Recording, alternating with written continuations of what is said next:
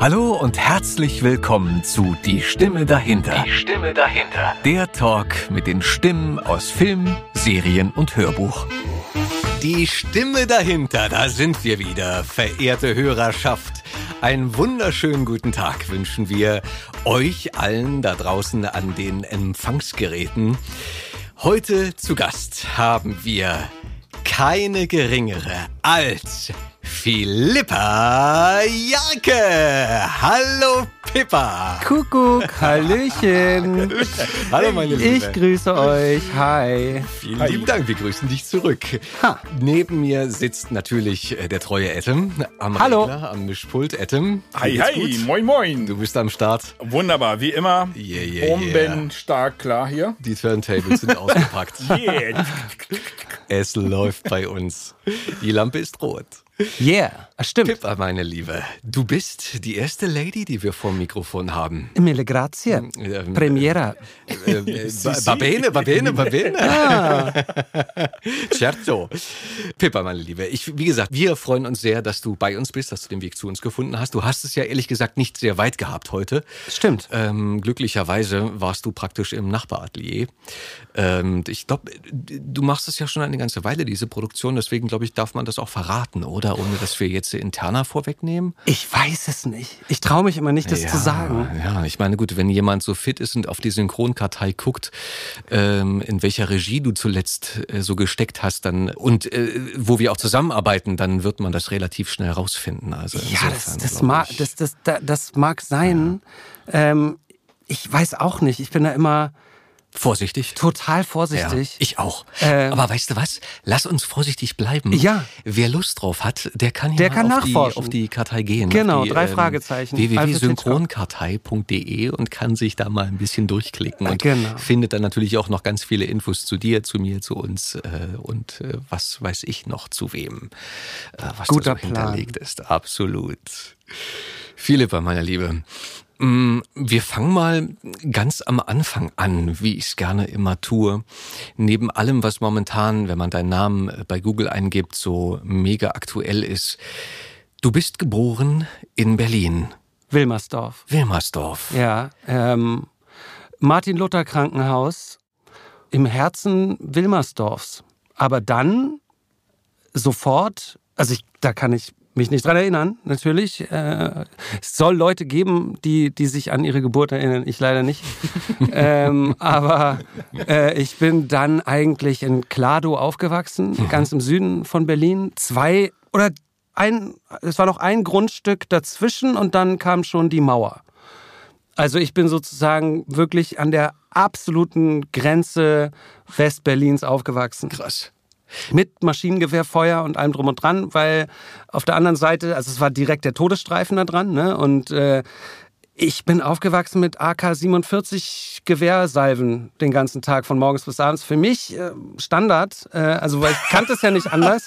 Äh, ich äh, habe äh, das ja nur so kennengelernt. So, Ja. Bei uns äh, in Klado haben dann die Briten ähm, äh, einen Panzerschießplatz äh, aufgebaut als Gegengewicht und äh, es liefen ständig irgendwie Special Forces Soldiers mit äh, also als Bäume verkleidet, äh, so durch die Gegend mit, mit schwerem Gerät. Und ich bin halt äh, als kleines Mini-Menschlein äh, von der Schule nach Hause gelaufen. Und neben mir halt dann so, so, eine, so einen schwer bewaffneten Typen, meine Eltern zum Beispiel haben das ganz anders empfunden. Die haben äh, natürlich äh, nach dem alten Westberliner äh, Angstmodus irgendwie die Russen kommen oder so, wie man damals immer gesagt hat, so nach, dem- nach, der, äh, nach dem Krieg.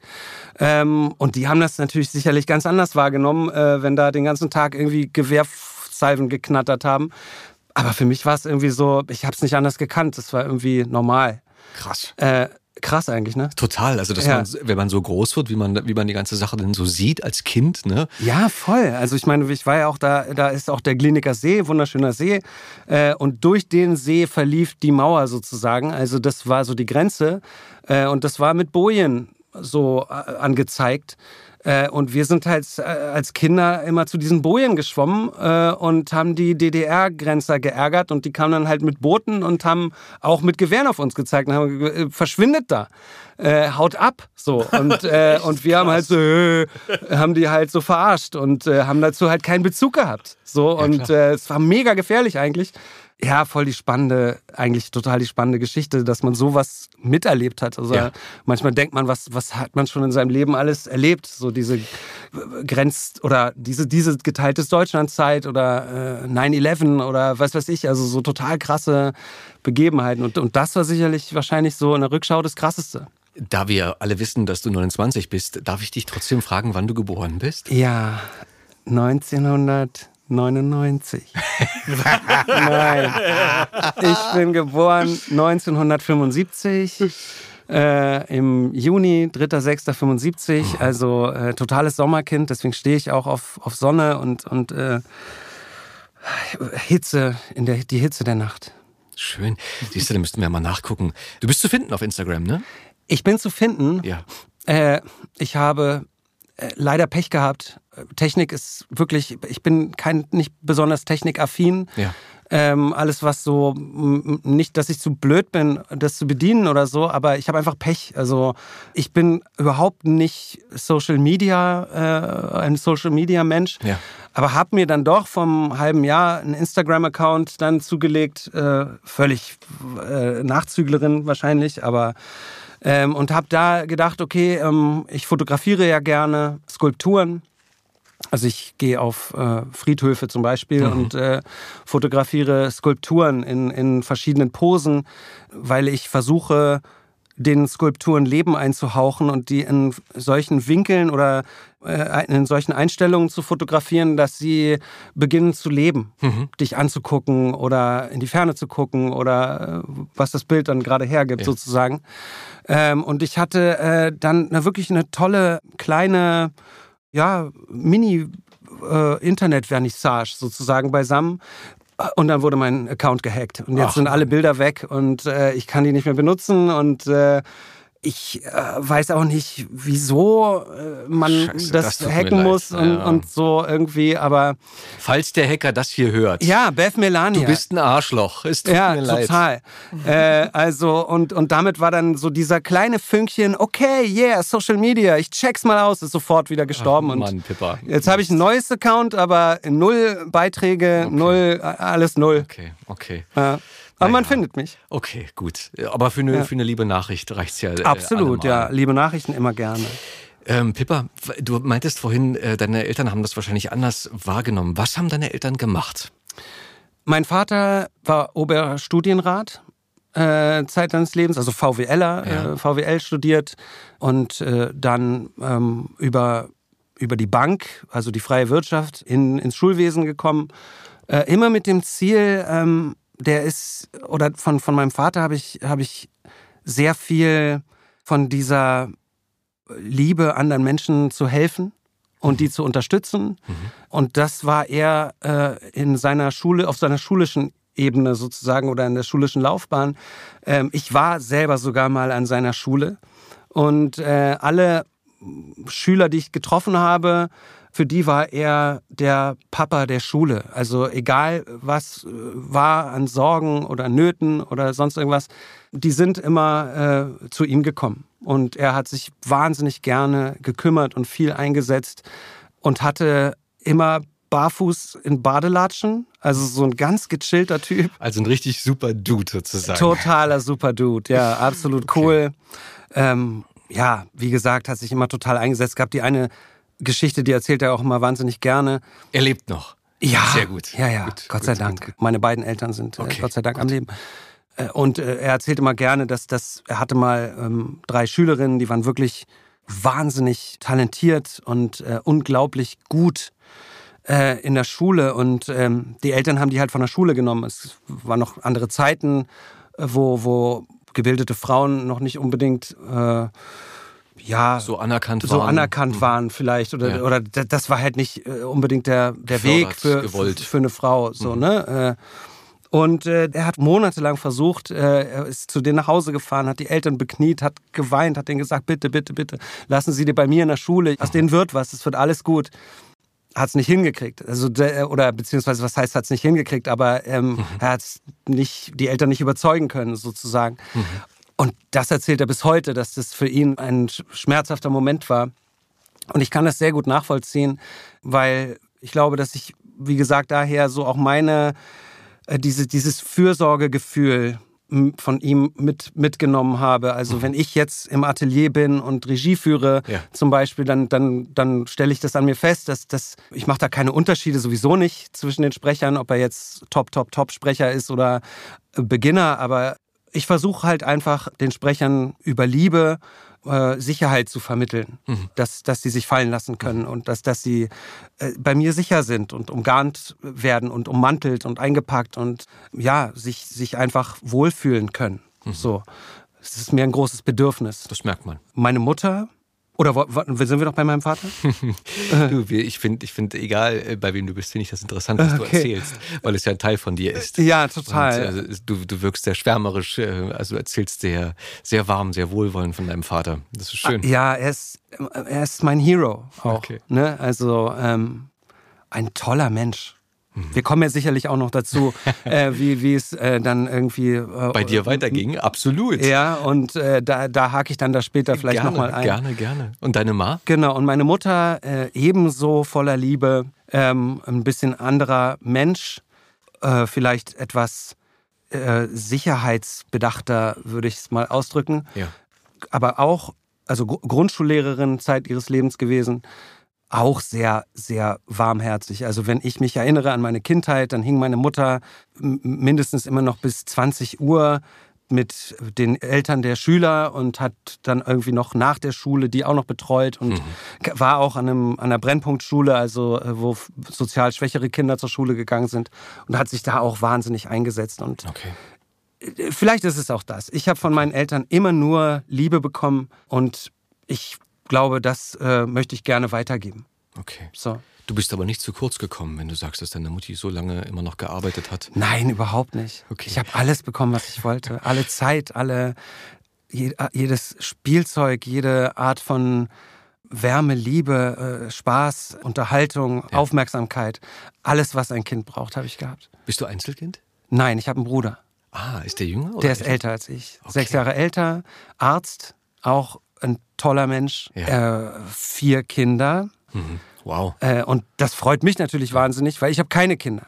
Und äh, äh, durch ihn sind meine Eltern sozusagen in, den, äh, in die Genuss, Freude, ja. in den Genuss, in die Freude gekommen, äh, Großeltern sein zu können. Okay, schön. Ja.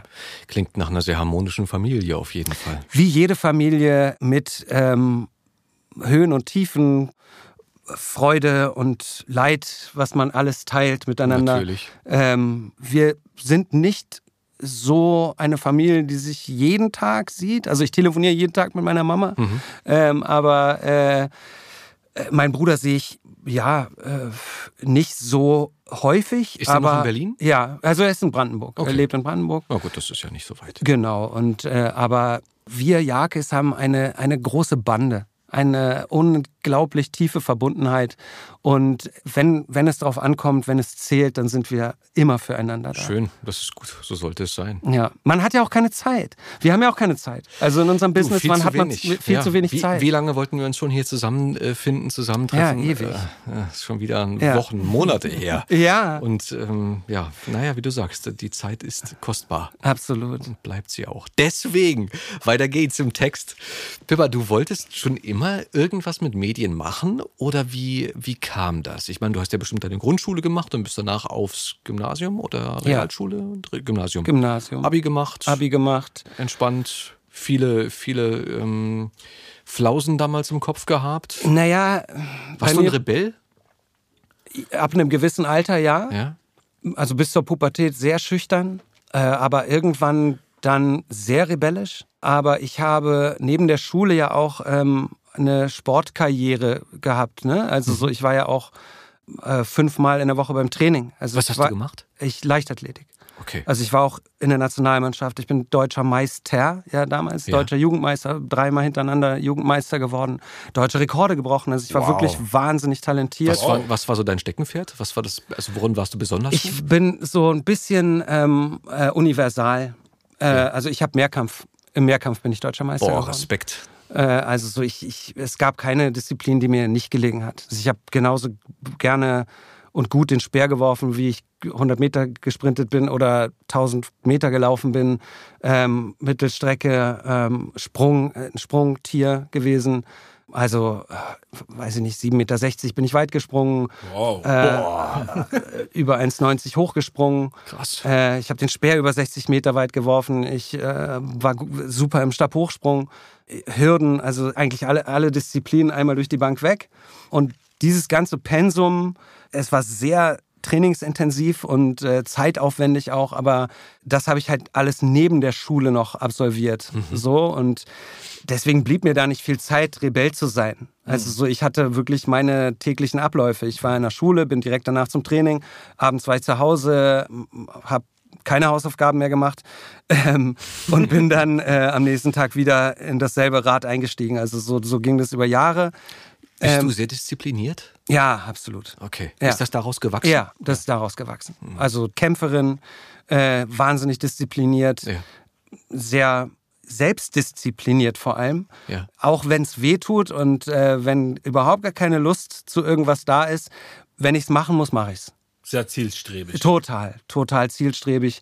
Ähm, das, das hilft mir jetzt in meiner, ich sag's immer so ungern, aber oder beruflichen, in meinem beruflichen Werdegang jetzt ja. sozusagen, ähm, hilft mir das wahnsinnig, äh, so diszipliniert zu sein und auch über Grenzen hinausgehen zu können. Mhm. Äh, mehr zu machen, als, äh, als verlangt es vielleicht auch mhm. oder so, ohne dass ich das jetzt bemerke oder mich dazu zwingen muss oder so. Das ist einfach mein persönlicher Anspruch und meine das, was ich mir damals sozusagen angeeignet habe. Das hast du, glaube ich, bei, bei sehr vielen erfolgreichen Menschen, dass die eben genau diese Eigenschaft haben, dass es halt irgendwas meistens in der Kindheit gab, irgendwas, was so eine Initialzündung oder ein Training dahingehend war. Ja. Und ähm, das hat sie dann halt dahin gebracht, wo sie dann äh, letztlich irgendwann stehen. Ja. Wenn man das auch schafft, trotzdem sich wie du eben gesagt hast, ne, auch, auch wenn es weh tut, den Gegensatz zu finden, also auch die Entspannung und für sich diese Ruhephasen, ja. dann ist es, glaube ich, sehr gut, wenn man, wenn man das so kann wie du. Ja, das ist schon ein sehr wichtiger Punkt. Auch das habe ich gelernt beim Sport. Regeneration ist genauso wichtig wie die ähm, der Wettkampf. Mhm. Ja, oder die Leistungsphase, genau. Oder die Trainings- oder die Trainingsphase man muss im Prinzip genauso lange Erholungsphasen ähm, einläuten, wie man eine Trainingsphase hat. Ne? Mhm. Also so, da muss ich tatsächlich noch ein bisschen nacharbeiten. Also ich habe viel, viel zu wenig Erholungsphasen, äh, die ich eigentlich bräuchte. Mhm. Aber ich gebe jetzt einfach auch Gas, weil ich Bock habe, weil das auch notwendig ist, weil ich habe ja auch ich habe immer wahnsinnig viel gemacht. Dazu werden wir bestimmt auch noch kommen, mhm.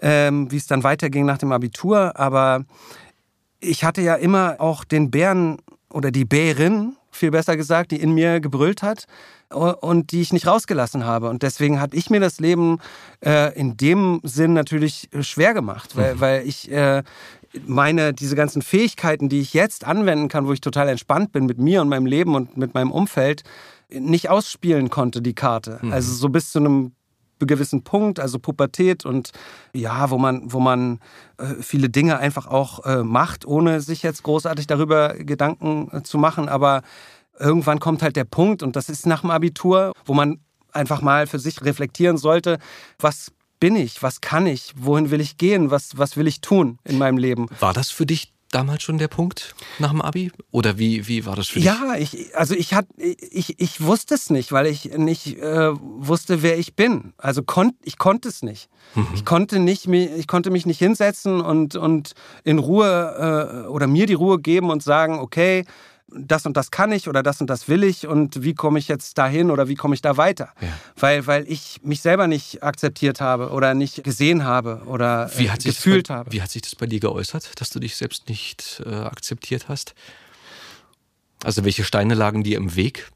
Naja, so irgendwie habe ich mir selber keine Aufmerksamkeit gegeben. Mhm. Also ich habe immer versucht, mich abzulenken mhm. äh, mit, mit verschiedensten, verschiedensten Dingen. Also bleib jetzt mal einfach beim, bei den beruflichen Dingen. Ja. Ich habe halt einfach wahnsinnig viele Dinge gemacht, weil ich, ich bin ja ein, ein sehr aktiver Mensch mit unendlich viel Energie, ein Vulkan äh, und äh, eine Vulkanin. Sinne. Eine Vul ich bin eine Vulkanin, eine Vulkanierin. Eine Vulkanine.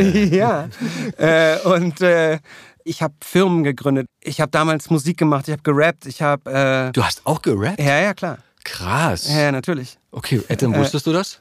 Ja, weil wir schon mal das Gespräch hatten. Ja, wir hatten schon mal das Gespräch, stimmt. Okay. Äh, und das war ja auch mein, meine, meine Umgebung. Also, ja. so, äh, also Hip-Hop war deine Welt. Ja, total. Also ähm, auch schon wirklich von frühester Kindheit. Also ich, ich war mit Sicherheit die erste Person, die ähm, Beastie Boys License to Ill hatte. Und äh, ich habe schon, also das war meine erste Platte, die ich mir gekauft habe, Beastie Boys License to Ill. Und da sind wir auch wieder am Punkt, diese Platte müssen wir unbedingt auf unsere Playlist packen. Oder zumindest, welcher, welcher Lieblingstitel? Was, welcher Lieblingstitel ist deiner von der Platte? Wahrscheinlich wahrscheinlich No so Sleep Till Brooklyn. Okay. okay. Glaube ich. Gut, kommt auf die Playlist, machen wir. Geil. äh, Fat Boys, Crushin', ähm, also so wirklich old, heute super oldschool wahrscheinlich. Ja. Run DMC, ja. all diese hatte ich alles zu Hause. Ja. Äh, Pinky, ein geiler Plattenladen in Steglitz. Ähm, da bin ich mit dem Dampfer rübergefahren von Klado nach, äh, nach Wannsee und dann mit der S-Bahn nach Steglitz zu Pinky und habe mir da Platten gekauft. Gibt es seit Jahrzehnten nicht mehr den Laden, aber Ach, äh, ja klar, oder WOM äh, am Kudamm oder mhm. ähm, äh, World alle möglichen Music. Yeah, exactly. Genau. Also ja, und dann übers Rappen irgendwie oder über übers Umfeld. Also ich äh, habe jetzt auch keine da nie, das war auch, das war Hobby. Ne? Mhm. Also es war, ich war jetzt nie äh, so motiviert. Ich hatte zwar auch äh, verschiedene Gruppen, Scott's Disciples und alles Mögliche, ja. wo ich dann auch aufgetreten bin oder äh, damals mit als, als Fan oder Edelfan äh, von den Harlequins, also wo dann auch Tarek äh, zum Beispiel früher. Tarek Helmi, äh, Tarek Helmi, genau. Ja, genau. Potnapot. Ja, und mit denen bin ich dann halt auch bei Konzerten mitgefahren oder so und war immer dabei, auch in der Berliner Hip-Hop-Szene. Das war ja früher eine ganz andere Szene, ganz klein. Und ich weiß noch, ich war auf einem Ice-T-Konzert in ähm, Metropol. Ähm, ganz bekanntes Konzert, weil äh, da äh, waren wirklich, das war zu der Zeit, wo Colors auch draußen war, der Film, und da war wirklich Gang, da war Gangzeit. So, da gab es äh, 36 Boys und alle möglichen Boys in, ähm, aus allen Bezirken. Jedes, jeder Bezirk hatte seine Boys. Ähm, und, äh, und Hopefully auch his girls.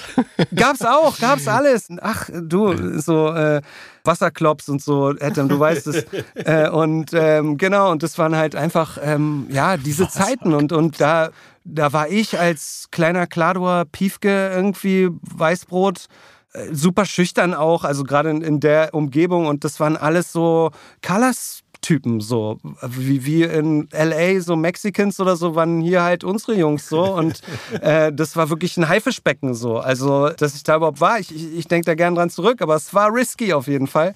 Ähm, und das ist so ein bekanntes Konzert, weil das da war no respect so. Das, äh, die Vorgruppen wurden ausgepfiffen, alle wollten nur ST haben und so. Und dann krachte plötzlich irgendwie, äh, Metropol gab so eine verspiegelte ähm, ich weiß nicht, wie man das nennt, so, so ein Vorbau irgendwie. Also so, es gab so zwei Etagen, oben noch so eine, so eine Art Laubengang und davor waren so so Boxen ran, ran getackert oder ran genagelt oder wie auch immer mit so Ver Verspiegelungen, damit, wenn die Diskokugel sich dreht, das nochmal so äh, reflektiert wird. Ja.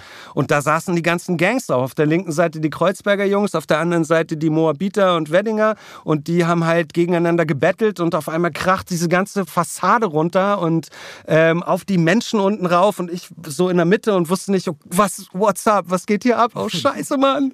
Und ähm, bin dann da auch abgehauen. Also es war, war übel so. Und äh, ja, äh, also da habe ich mich sozusagen pseudomäßig, ähm, weil ich bin nie Gangster gewesen oder äh, lächerlich äh, super weit davon entfernt.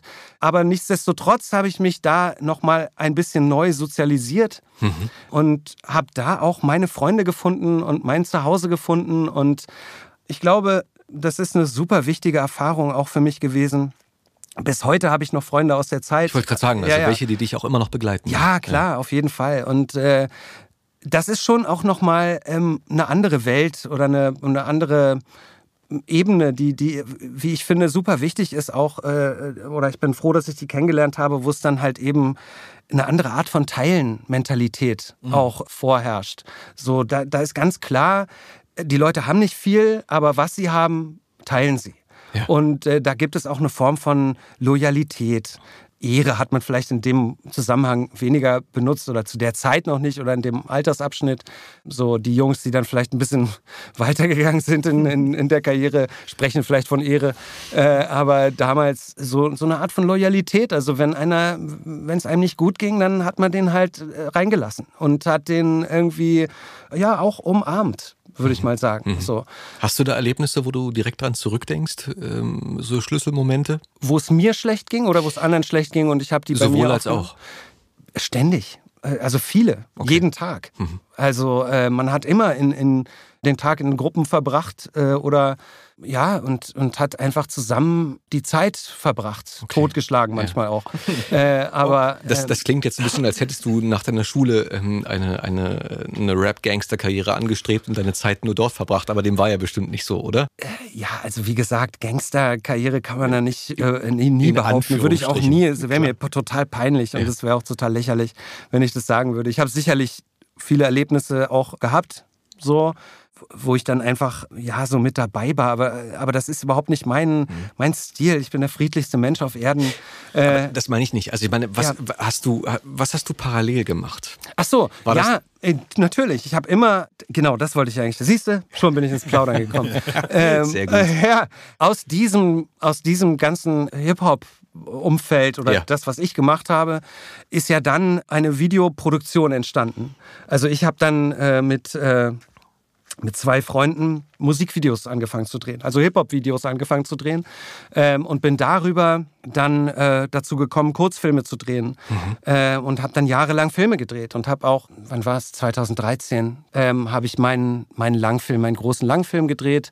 Also darin mündete sozusagen dieser Beginn des irgendwie im Hip-Hop irgendwie dabei zu sein darüber dann Musikvideos zu drehen und dann letzten Endes 15 Jahre Filme zu drehen. Mhm. So.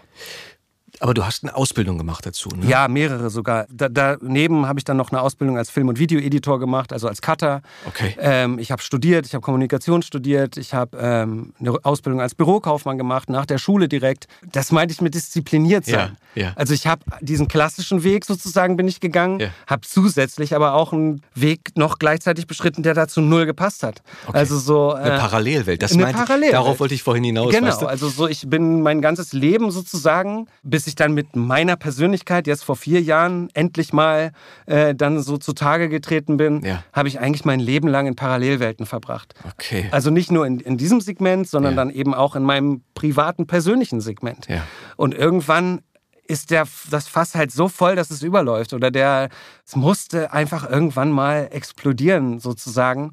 Und hm. bei mir ist es Gott sei Dank, weil ich eben auch diese ja, diese Mentalität dann vielleicht aus dem Sport oder so mitgeben, auf dieses niemals aufgeben. Ja. Ne? Also so, ich, ich hatte mal einen Moment äh, in meinem Leben, wo ich dann wirklich fertig war. Also, mhm. und das war, als ich meine Filmfirma äh, quasi, die ja dann zu einer Synchronfirma auch wurde, also aus, aus dem Filme drehen wurde dann irgendwie, weil man halt sich finanzieren musste und wollte, ähm, haben wir dann angefangen, ähm, Audioproduktionen zu machen. Und irgendwann hatten wir dann äh, damals noch für die BSG oder äh, als Subunternehmer gearbeitet oder ähm, für Video on Demand, also ähm, für Home Entertainment äh, Produktionen wo wir in unserer Piratenhöhle, also in so einem Piratenatelier, will ich es mal beschreiben, ähm, auch äh, wunder tolle Leute hatten. Frank Laubrecht oder äh, Bernd Vollbrechts und, und Gundi Eberhardt und Manfred Lehmann, also wirklich äh, Patrick Winczewski und die waren alle bei uns so äh, zum Ende hin.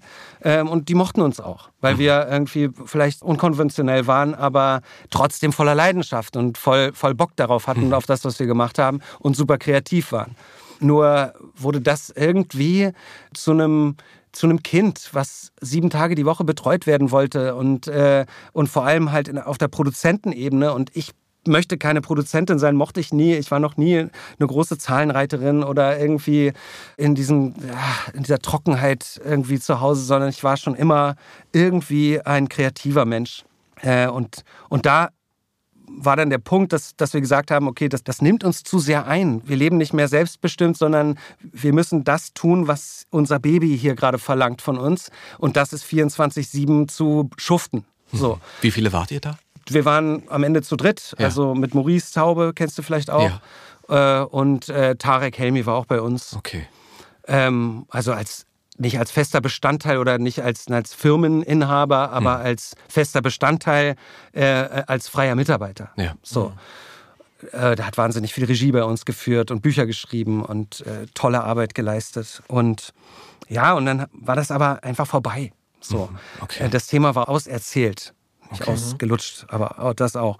ähm, und äh, und äh, ja, und dann, und dann brach sozusagen dieses Firmament für mich weg, beruflich. Und, äh, und privat war ich auch nicht auf der Höhe. Also okay. so mit, mit mir selbst war ich auch ja. immer noch nicht im Reinen. Und da kam dann dieser Punkt, wo es an den Scheideweg geht, wo ich, wo ich sage, äh, da, da ist jetzt der, so der Funke, der in alle möglichen Richtungen hätte äh, ausschlagen können. Für alle Hörer, die sich immer noch fragen, was, worum geht's jetzt bitte? Ja. Ähm, Philippa ist geboren als Philipp Jarke. Stimmt. Und kam jetzt, wir kommen auf den Punkt gerade zu sprechen, genau. an einen Punkt im Leben, wo dir ja. klar wurde, dass, dass du, ich was ändern muss. Dass du was ändern musst. Dass okay. ich was ändern muss. Okay. Also äh, mir war es ja selber noch nicht so wirklich bewusst. Wie, wie kam das? Wie wurde es dir bewusst? Naja, wenn du wirklich in diesem leeren Raum schwebst. Ja. Wo nichts mehr da ist, was ja. ich gerade gesagt habe, ja. das Firmament. Ja. Ich selber fühle mich nicht als eine wirkliche Persönlichkeit. Ich kannte mich selber nicht. Natürlich kennt man sich und man weiß, wer man ist. Man traut sich nur nicht ähm, auf den Tisch zu packen. Bei mir war es jetzt jedenfalls so, gibt sicherlich auch andere Leute, aber bei mir war es so, dass ich äh, mich nicht getraut habe oder ich habe mir wahnsinnig in die Tasche gelügt. Ich habe ja schon mein Parallelleben, auch das parallel, äh, 20 Jahre lang geführt. Also ich bin heimlich mit Männern ne, unterwegs gewesen oder mhm. zu anderen Transsexuellen gegangen. Und, mhm. äh, aber ich habe mir das selber nie erlaubt, mir das einzugestehen. So. Verrückt. Okay. Also ich habe das wirklich so wahnsinnig doll überspielt mit, mit Geschichten, die ich, die ich mir selber ausgedacht habe, an die ich mich dann wieder mit Lügen, ich habe mir Lügen selber Lügen erzählt, ähm, an die ich mich dann klammern konnte, um ja nicht äh, in mein Herz zu gucken oder in den Spiegel gucken zu müssen oder ne, also so ich wusste schon, wer ich bin, habe es aber nicht zugelassen. Okay. Für mich war immer ein großer Punkt, dass ich totale Angst hatte, dass ich verlassen werde, dass äh, niemand möchte mit mir mehr was zu tun haben und dass ich einsam werde. Mhm. Aber an diesem Punkt, wo ich dann in diesem luftleeren Raum war, habe ich gemerkt, dass ich genau das bin. Also die größte Angst, die ich immer hatte, alleine zu sein, einsam zu sein, die wurde, also an den Punkt war ich eigentlich angekommen. Weil mich kannte niemand, ich kannte mich selbst kaum, ich konnte mit niemandem über mich sprechen, niemand wusste, wer ich wirklich bin. Hm. Also Leute kannten Facetten von mir und äh, alles, was ich mit diesen Menschen erlebt hatte, war auch echt. Aber niemand kannte mich wirklich oder komplett. So. Mhm. Dementsprechend konnte ich natürlich auch mit niemandem wirklich reden. So.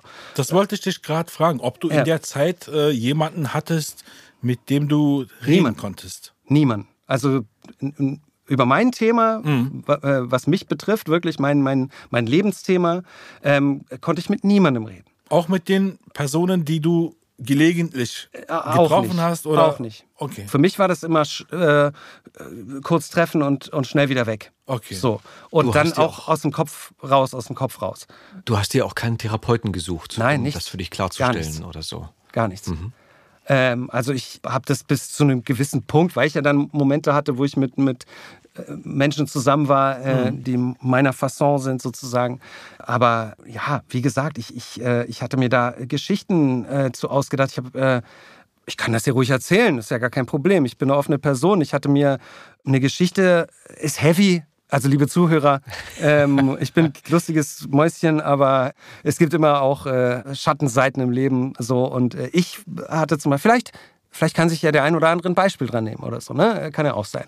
Ich hatte mir ähm, eine Geschichte ausgedacht, dass ich als Kind, äh, dass sich jemand an mir sexuell vergangen hat, was mhm. nie passiert ist. Mhm. Aber ähm, ich habe mir diese Geschichte ausgedacht, um für mich einen Anker zu haben, dass wenn ich mich getroffen habe mit einer Transperson oder mit einem Mann oder sonst irgendwas, dann ähm, konnte ich immer wieder auf diese Lüge zurückgreifen, auf diesen Anker, auf diese Geschichte. Ach ja, ich habe das ja nur gemacht, äh, weil ich damals ja missbraucht wurde oder so. Mhm. Damit ich dann mich sozusagen wieder in diese Realität zurückbringen konnte. Also, dass ich einen Grund hatte für mich, dass ich das tue. Aber das war ein gefakter Grund. Also, das war nicht die Wahrheit. Aber ich habe trotzdem daran geglaubt. Also man kann sich so sehr selbst in die Tasche lügen, mhm. dass man wirklich daran glaubt. Mhm. Und äh, diesen Anker hatte ich über Jahre so, dass ich dementsprechend habe ich dann die Situationen auch immer wieder abgehakt als mhm. Trauma, was ich immer wieder durchleben muss oder so. Also eine total skurrile, verrückte Welt, in der ich gelebt habe. Mhm. Äh, also kein Wunder, äh, dass man da dann nicht äh, bei sich ist oder einen, einen mhm. geraden Weg gehen kann oder ja, äh, darunter wahnsinnig leidet. Und das hat dann eben genau dazu geführt, wovor ich so unglaubliche Angst hatte. Ich diese ganzen Unwahrheiten, also so, die anderen Leute sind völlig egal, aber ich, was, was tut man sich selber an? Und mhm. was, ne? Und, äh, und ja, und das ähm, hat dann genau dazu geführt, dass die größten Ängste wahr geworden sind. Nämlich, dass ich dann mich einfach unendlich einsam gefühlt habe. Und an dem Punkt habe ich dann gesagt, und weil ich halt eigentlich ein positiver Mensch bin, weil ich wahnsinnig viel Energie habe, weil ich unglaublich mutig bin, ähm, habe ich dann gesagt, okay, äh, dann ähm, probiere ich jetzt was aus. So. Mhm. Ich kann Leute verstehen, die in so einem Moment sagen, okay, ich kann nicht mehr. So, also so habe ich mich auch gefühlt, ich kann nicht mehr. Und ich habe verstanden, warum Leute äh, sich vor die U-Bahn werfen. Weil die einfach keinen Bock mehr haben, weil die einfach keinen Bock mehr auf den Schmerz haben, die haben keine Lust mehr, äh, perspektivlos zu sein, sie sehen keinen Ausweg. Hast du suizidale Gedanken gehabt? Nee. nie. nie. Ich habe nur diesen Gedanken gehabt, dass ich gesagt habe, okay, ich kann verstehen, äh, dass Leute das nicht mehr ertragen. Ja. Aber das kommt für mich nicht in Frage, weil ich nicht so gestrickt bin. Ich bin nicht so ein Mensch, ich bin immer, ich gehe immer nach vorne so und habe immer versucht, äh, ich habe immer versucht, das ist das Wichtige, mhm. äh, dass ich irgendwie äh, immer diese kleine Brücke auch mir gebaut habe und immer versucht habe, komm, ich versuch's, ich mach's, ich tue es, yeah. So, das war immer mein Ansatz für alles in meinem Leben. Ja, und dann habe ich gedacht, ich fahre jetzt nach Brasilien und besuche eine, besuche eine Freundin von mir, eine Ex-Freundin. Ich hatte ja auch Freundinnen immer in meinem Leben. Mhm. Eine wunderschöne Frau, Marcella. Balletttänzerin, Deutsche Staatsoper, eine Traumfrau. Jeder Mann, jeder würde sofort ach, sich verlieben. Mhm. Äh, äh, wunderschön, wirklich. Marcella, alleine schon der Name. Und sie. Hat sie äh, auch eine Instagram-Seite? Hat sie, ja. ja, sie ist toll. Ähm, und äh, ja, und weil sie hatte ein bisschen, jetzt nicht diese Geschichte, aber auch irgendwie eine ähnliche Geschichte, weil sie halt ganz früh aus Brasilien mit 14 nach Deutschland gekommen ist, ins Ballettinternat und auch ein sehr hartes Leben hier hatte. Eine sehr harte Jugend. Äh, Ballettwelt ist nochmal das ist wirklich ein, ein, ein Haifischbecken mit, mhm. da geht es nur mit Hauen und Stechen und Ellbogen und äh, das ist ganz schlimm, ganz schlimme Welt.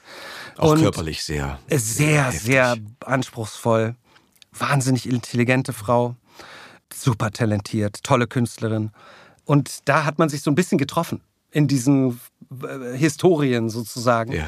Wir haben uns immer auch, äh, auch nach der Beziehung immer noch sehr verbunden gefühlt und gut, sehr gut verstanden. Mhm. Und dann habe ich sie angerufen und habe gesagt, du, ich kann nicht mehr, ich muss jetzt irgendwas tun. Und äh, dann meinte sie, na dann komm doch zu mir. So, und dann bin ich halt nach Brasilien gefahren. Äh, am nächsten Tag oder ein paar Tage später, also ich, äh, das war wirklich dann äh, Let's Do It wieder, der Gedanke. Und wie es halt so gekommen ist, hatte sie jetzt natürlich in dem Moment, wo ich kam, doch keine Zeit. Und dann musste ich halt alleine irgendwie erstmal zwei Wochen rumreisen in Brasilien und landete auf der Ilha Grande, eine tolle Insel bei Rio. Dschungelinsel, gibt keinen Strom oder fällt dreimal am Tag aus, gibt auch keine Autos. Da ist hippie-mäßig Partyvölkchen, äh, ein bisschen Geheimtipp immer gewesen. Also da gibt es keine Europäer großartig, sondern wenn, dann Südamerikaner oder so wissen darüber Bescheid.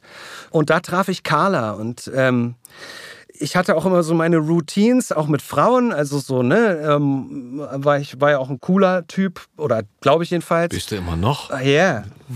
Coole Type. Coole Type, ja. Und äh, ja, und dann ähm, habe ich sie so angebaggert und sie hat gar nicht drauf reagiert. Und ich dachte so, why?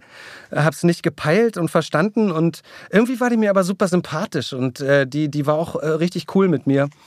Und dann bin ich zurück nach Deutschland. Ich hatte Marcella noch kurz getroffen. Wir haben auch kurz gequatscht. Ich habe nicht darüber mit ihr gequatscht.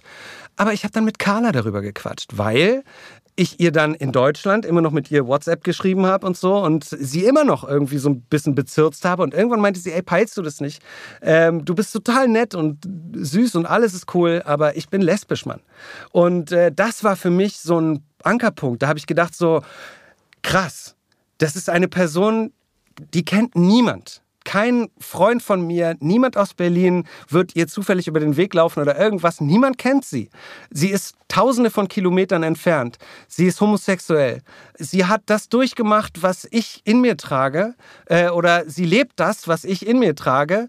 Vielleicht kann sie mir helfen. So, und dann war das für mich sozusagen die Tür, die Brücke, über die ich gehen konnte. Ich habe mich ganz langsam rangetastet, habe ihr ein bisschen, immer ein bisschen was erzählt und irgendwann hat sie das dann schon gepeilt und meinte so, hey, alles cool. So, du bist die Person, die du bist. Und äh, wenn du das nicht akzeptierst, dann wirst du irgendwann doch vor der U-Bahn landen oder so. Weil das ist gegen deine Natur. So, du musst peilen, mhm. wer du bist. Und du musst ehrlich mit dir sein. Was andere Leute sagen, ist scheißegal und einsam oder so kannst du sowieso nicht mehr sein, weil am Ende hast du immer noch mich oder deine Eltern oder wer auch immer cool mit dir sein wird. Und es werden Leute cool sein. Vertraue einfach darauf. Und sie hat mir den Mut gegeben und, und die Power gegeben, das erstmal für mich zu peilen.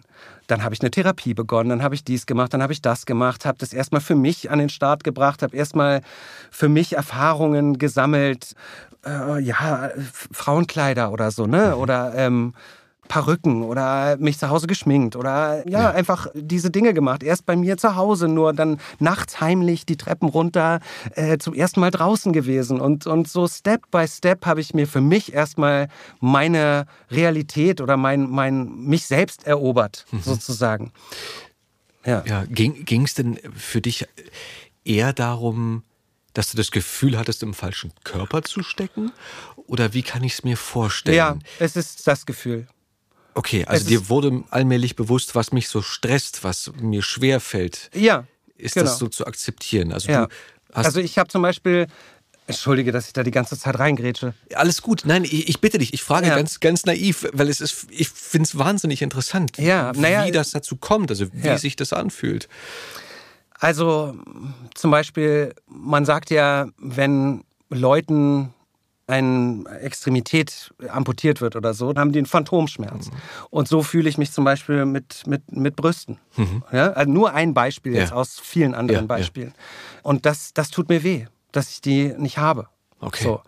Deswegen ist es für mich auch ein ganz klarer Weg, wirklich ähm, mich auch zu transformieren. Mhm. Ähm, also, weil ich einfach, ich möchte einfach nur äh, den Körper haben, in dem ich mich sehe oder den ich fühle, mhm. der jetzt vielleicht noch nicht da ist, aber ich fühle ihn trotzdem. Mhm. Okay. Und äh, ich habe mich auch immer schon heimlich geschminkt oder Kleider angezogen oder so. Äh, halt nur für mich. Ich habe dann das sofort immer wieder von mir geworfen. Also, aber ja. ich habe in diesen kurzen, kleinen Momenten immer schon gefühlt, wie entspannt ich bin, wie ruhig, wie wohl ich mich fühle. Mhm. Und als ich das erste Mal dann sozusagen auch in einem Kleid mit Brüsten vorm Spiegel stand, war ich zum ersten Mal ruhig. Also ich habe ich hab in den Spiegel geguckt und habe sofort gesehen, ach, da bist du ja. Mhm. So. Und da, das war sozusagen, ja, wie eine Wiedergeburt. Also siehst du, manche Leute können sich doch an ihre Geburt erinnern. Ich nämlich, an meine zweite Geburt. Äh, und äh, cool. genau, und man kann das gar nicht so beschreiben, aber man weiß in dem Moment, das ist richtig. Mhm. So. Und da habe ich mich gesehen und mich geliebt. Erleichtert gefühlt? Total. Mhm. Total. 100.000 Steine sind. Die Bären hat nicht mehr gebrüllt in mir. Äh, mein Leben lang hat, war in mir drin, äh, ja, ein, ein Krieg. Mhm. So. Und das war der Friedensvertrag. Mhm. So. Wie war es mit deinen Eltern? Wann, wann hast du es ihnen gesagt oder wie hat sich das denen eröffnet? Ich habe es denen dann von mir aus gesagt. Ja. Äh, irgend Ostern oder so. Mhm. Da hatte ich dann schon äh, auch mich verschiedenen Leuten geöffnet. Ja. Äh, meine Eltern waren nicht die ersten. Mhm. Äh, Freunden. Vorzugsweise Freundinnen. Ich hatte mhm. auch schon immer viele Freundinnen. Mhm. mhm. Weil ich dachte, vielleicht nehmen die das besser auf als Männer. äh, die dann vielleicht denken, was hat die jetzt immer auf mich gestanden oder so? Mhm. Oder also Kumpels, ne? mhm. Was nebenbei nicht der Fall ist. Äh, Kumpels waren immer Kumpels. Äh, Habe ich auch nie, äh, auch nicht nur eine Sekunde Gedanken dran verschwendet jemals. Aber ja, es wussten dann schon Leute und ich hatte schon die Sicherheit für mich und äh, aus meinem Umfeld sozusagen so. Äh, und ja, und dann war das ganz rührend mit meinen Eltern auch. Also ich habe meiner Mutter gesagt, das war irgendwie ein Sonntag und meinte so, du, äh, ich muss dir was sagen. Und sie natürlich so, wow, sofort Panik, was denn? Du musst es sofort sagen. Ich sonst kann ich nie wieder schlafen, sofort. Und ich nannte nein und komm doch dann irgendwie übermorgen zu mir. Und ja. um zwölf und um zehn klingelte aber schon die Klingel unten. Also sie konnte wirklich nicht schlafen und es war auch gut, dass es dann so schnell passiert ist. Und dann habe ich ihr das halt gesagt und sie war auch, sie war total, hat mich sofort in den Arm genommen, hat meine Hand genommen und ähm, war wahnsinnig offen. Hm. Also hat äh, einfach eigentlich nur gesagt, du, äh, ich wusste, dass mit dir was nicht stimmt. Das hätte ich jetzt nicht gedacht. Ich dachte irgendwie ADHS oder irgendwie sowas oder mhm. irgendwas stimmt mit dir nicht, aber äh, da konnte ja keiner was von an, so äh, irgendwie, weil ich habe da schon auch mein komplettes schauspielerisches Repertoire oft aufgeboten, damit das niemand merkt. So, ähm, aber äh, ja, sie, äh, sie war cool damit. Was noch cooler war sogar, war, dass sie sich selber gefragt hat, was habe ich falsch gemacht, dass mein Kind irgendwie nicht das Vertrauen sozusagen hat, mir das zu sagen. Mhm. So, was ist mit mir? So, das war eigentlich ein schöner Moment auch. Und dann äh, meinte sie, alles klar, dann weiß ich jetzt Bescheid, okay, mal gucken. Natürlich macht sich eine Mutter auch Sorgen. Ist ja erstmal äh, auch wahrscheinlich die Angst von ihr gewesen, hoffentlich ist sie nicht krank. Ja. Beziehungsweise eher noch damals, aber. Äh, ja, natürlich. Also so. Äh, Sorgen. Geht's dem Kind gut? Äh, genau, geht's so. dem Kind gut. Das ist ganz besonders wichtig mhm. für meine Eltern. Mhm. Sind die abgesichert? Geht's denen gut? Äh, was soll bloß aus denen werden? Mhm. Ähm, und das war da natürlich auch. Und äh, da hatte sie auch Sorge in dem Moment, weil sie natürlich sich versucht hat, in mich hineinzuversetzen und wusste, mein Kind wird auch bestimmt Probleme bekommen. Also mhm. so auf der Straße oder mhm. Leute, die, die sie an. Sie hat ja auch keine Erfahrung damit, ne? Also so man, sie wusste darüber gar nichts. So, ne? Also ähm, hat sie sich natürlich Sorgen gemacht. Wie, wie soll sie beruflich? Was wird damit? Und so wird sie jetzt Schwierigkeiten bekommen. Mhm. Aber in dem Moment war das erstmal so dieser Befreiungsmoment und da war sie für mich da. Und hat dann halt gesagt, gut, jetzt müssen wir zu deinem Papa noch und dem das auch noch erzählen. Und wie gesagt, Badelatschen, super entspannter Typ, äh, saß da mit äh, Fuß über dem Sessel und hat auch nur gesagt, so pass auf, äh, dit, ähm, ich, erstmal, ähm, du hättest dir unheimlich viel Leid erspart, warum hast du das nicht gesagt? Äh, so, ähm, aber egal, schieß los, so, erzählet mir. Und ähm, hatte sich dann sowas gedacht oder ich weiß es nicht genau. Und äh, ja, und hat dann ähm, gesagt, du, das, ähm, oder andersrum, sowas. Warum hast du das nicht gesagt? So, und dann habe ich gesagt, so, naja, ich wollte ja immer nur normal sein. Und dann meint er, normal, was ist normal? Alles ist normal, nichts ist normal. Manche Leute sind eine Pflanze, manche sind grün, manche sind braun, manche sind weiß. Das ist die Mutter Natur. Die hat dich so geschaffen und du bist mein Kind und ich liebe dich. Punkt. Und damit war die Sache geklärt. Also, äh, ich mag deinen Vater jetzt schon, obwohl ja, ich ihn noch nie getroffen habe. Ja, ja, ja. Ähm, ganz entspannt, alles wirklich ja. cool. Äh, und das war die Basis, äh, das ist das Wichtigste überhaupt, dass man die Familie mit an Bord hat. Äh, für meinen Bruder war es vielleicht nicht ganz so einfach am Anfang, mhm. aber ich muss auch ehrlich sagen, ich war auch jetzt vielleicht bis auf die ersten zwei Monate, wo es auch sehr für mich alles wahnsinnig aufregend war, ähm, war ich aber von Anfang an eigentlich schon doch relativ entspannt, was andere Leute angeht und Erwartungshaltung oder also ich habe nie von irgendjemandem was erwartet so, dass er irgendwie auf mich zugehen muss oder sich in irgendeiner Form, sondern ich habe immer gedacht und auch mir von anderen Leuten Infos eingeholt, gib allen Leuten alle Zeit der Welt. Mhm. So, Leute, die dich mögen, die werden das früher oder später peilen und den Menschen dahinter sehen, weil es geht ja nicht darum, was man ist, sondern nur, ob man ein gutes Herz hat. Äh, und mein Charakter ist mein Charakter, der äh, war vorher so, wie er jetzt ist, äh, nur vielleicht ja nicht so beieinander, will ich mal sagen. Ähm, aber immer schon, glaube ich, ein guter Mensch gewesen. So und äh, jetzt ist mit meinem Bruder alles cool. So, das hat halt ja. die Zeit hat's halt gebracht so ne und äh, und es war für mich dann eben auch wie ich sagte, wahnsinnig erleichternd. Endlich habe ich Ruhe, endlich kann ich mich konzentrieren, fokussieren auf mich selber, nur auf mich, mhm. äh, nicht mehr irgendwie tausend verschiedene Wege einschlagen gleichzeitig, mhm. die alle irgendwie ins Chaos führen, sondern ich konnte endlich mal durchatmen, mich zurücklehnen und äh, meinen Weg einschlagen. Und mhm. seitdem fällt mir alles viel, viel leichter. Ich habe das beim ersten Synchrontermin gemerkt, um mal wieder auf diese Synchronnummer auch zurückzukommen. Ja, gerne. Nie von gesprochen, die Stimme dahinter. ähm, und äh, äh, und habe gemerkt, wie ich am Pult stehe. Und ich war einfach relaxed. Ich war entspannt. Mhm. Ich habe keine noch äh, innerlichen Dialoge geführt äh, oder musste nichts verheimlichen oder musste nicht irgendwie mich irgendwie geben oder sonst irgendwie, sondern ich war einfach nur ich und äh, ich war so entspannt und auf einmal funktionierte es. Mhm. So. Vorher das heißt, war ich. Beruflich hast du das auch gemerkt, dass es halt besser lief. Natürlich, viel, mhm. viel besser. Mhm. Okay. Weil ich viel mehr bei mir äh, war, bin. Meine Talente, okay. meine Fähigkeiten für mich einsetzen kann. Ja. Und vorher konnte ich das einfach nicht. Das war, oder es war wahnsinnig schwierig. Wird das denn jetzt mal, entschuldige, aber ganz, ganz doof gefragt, weil du sprichst ja, du hast ja Männer gesprochen, du hast, man kann es ja nachlesen, ähm, diverse Männerrollen gespielt, gesprochen. Ähm, die wirst du ja bestimmt teilweise weiter äh, sprechen. Oder wird sich deine Stimme noch verändern? Nein, die Stimme verändert sich nicht. Das ist eine anatomische Sache tatsächlich. Ja, ja. Wenn man in die Pubertät kommt als Mann, ja. dann senkt sich der Kehlkopf ab und der Raum wird größer. Mhm. Also das Volumen wird größer. Das lässt sich durch Hormone anatomisch nicht mehr rückgängig machen. Mhm. Also meine Stimme ist meine Stimme. Die ist sozusagen nach der Pubertät auserzählt. Okay. Ich kann das über Logopädie, ja, äh, Sprachtraining, kann ich meine Stimme natürlich weicher machen ähm, oder mir andere Tonlagen antrainieren. Mhm.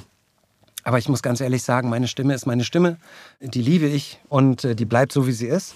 Natürlich spreche ich wahrscheinlich schon weicher als mhm. früher, weil es mir halt einfach angenehm ist. Ja. Oder es gibt Momente, wo ich ja, andere Dinge zulasse, andere mhm. Facetten von mir zulasse und dann bin ich ganz weich oder ein kleines Mäuschen oder so. Das äh, passiert natürlich, aber seltenst im beruflichen Umfeld, äh, wo ich ja dann doch ähm, ja, eine gewisse Funktion ausfülle. Ob in der Regie oder jetzt beim Sprechen. Wenn ich jetzt natürlich Transsexuelle spreche, natürlich höre ich mir an, wie sprechen die. Mhm. Und kann das natürlich äh, A, charakterlich oder emotional natürlich sehr gut nachempfinden mhm. ähm, und kann mich dahingehend natürlich auch äh, anpassen. Aber mhm.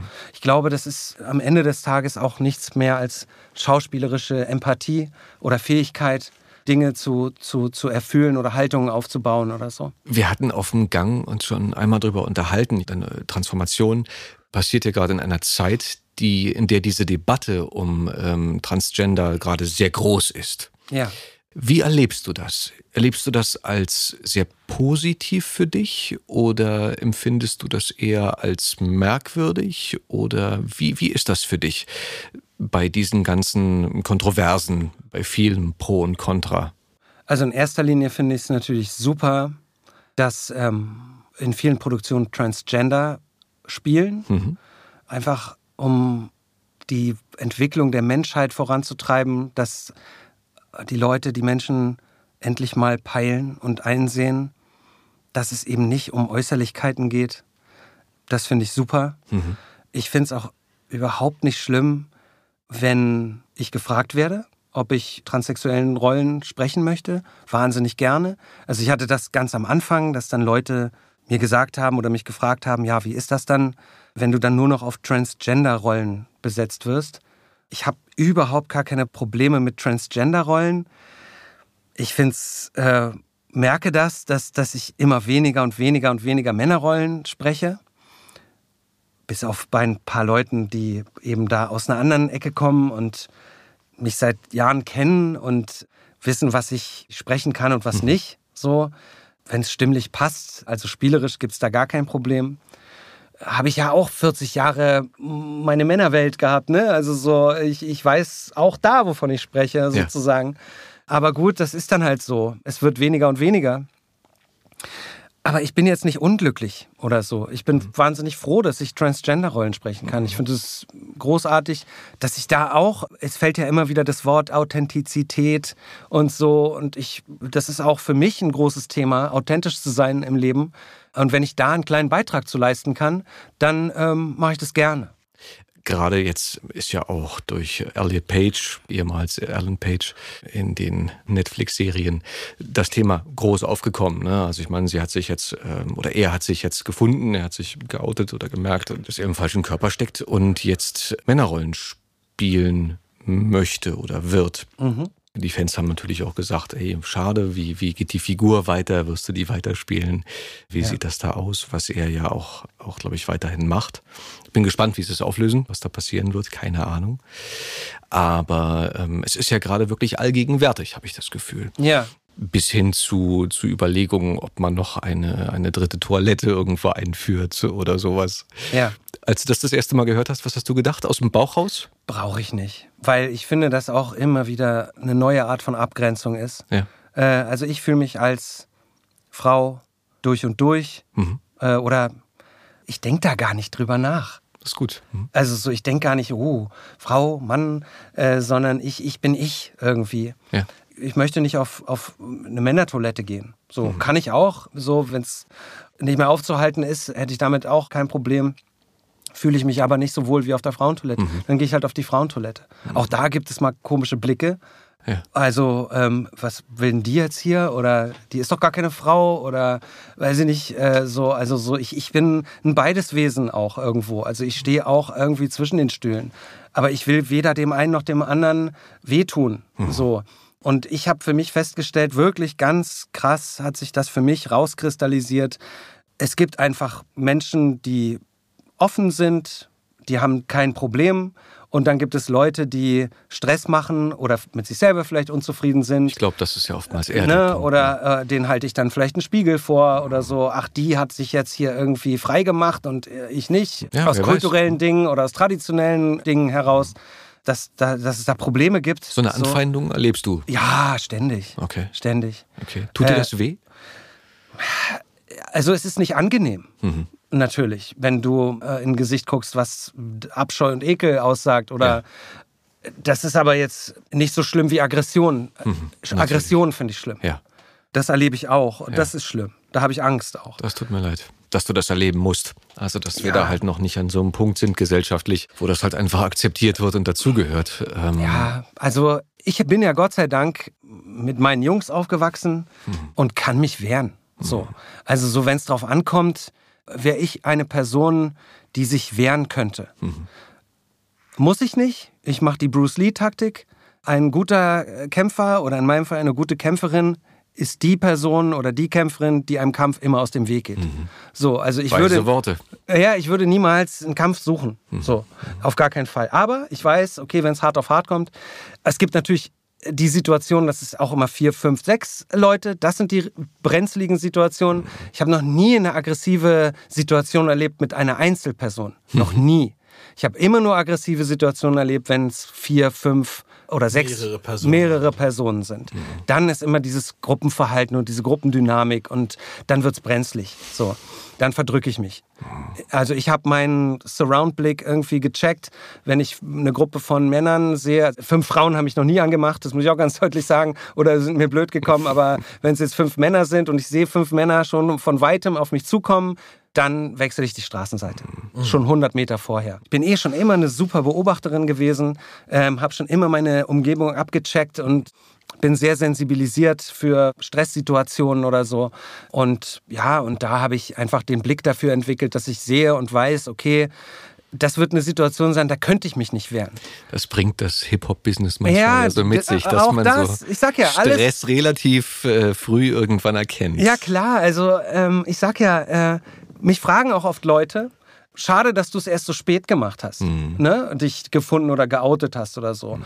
Ähm, aber ich denke mir, nein, ich habe diese ganzen Erfahrungen in meinem Leben alle gebraucht. All diese ganzen Erfahrungen, alles, was ich erlebt habe, ja. kommt mir jetzt zugute. Mhm. Also ich habe einen riesen Erfahrungsschatz in meinem Leben. Ich bin ja total weggekommen. Ne? Wir waren Nein, eigentlich. Alles gut. Wir, wir du, bist, du bist genau am richtigen Punkt, Papa. Okay, okay. Ja, äh, naja, weil äh, wir, äh, genau, äh, waren ja bei diesen ganzen Ausbildungen plötzlich. Ja, aber das ist ähm, ja genau das irgendwie. Das ja. ist das, was, ich glaube ich, was unsere Hörerschaft interessiert und was du halt auch jungen Menschen mit auf den Weg geben kannst, die vielleicht an einem ähnlichen Punkt sind oder sich noch nicht trauen, ähm, sich bestimmte Sachen einzugestehen oder vielleicht das schon gemacht haben, aber nicht wissen, wie sie damit umgehen sollen. Insofern finde ich das gerne. ganz, ganz wichtig, dass du sowas erzählst. Auch diese Erfahrung, ne? dass Ja. man sagt, ey, es ist normal, dass man teilweise leider Stress kriegt. Und wie mache ich das am besten? Wie kann ich das präventieren? Äh, Wie gehe ich damit um? Also man, es gibt natürlich kein, kein Rezept, weil das ist der Butterfly-Effekt. Hier schlägt ein Schmetterling mit seinen Flügel und in Japan äh, bricht ein Erdbeben aus. Mhm.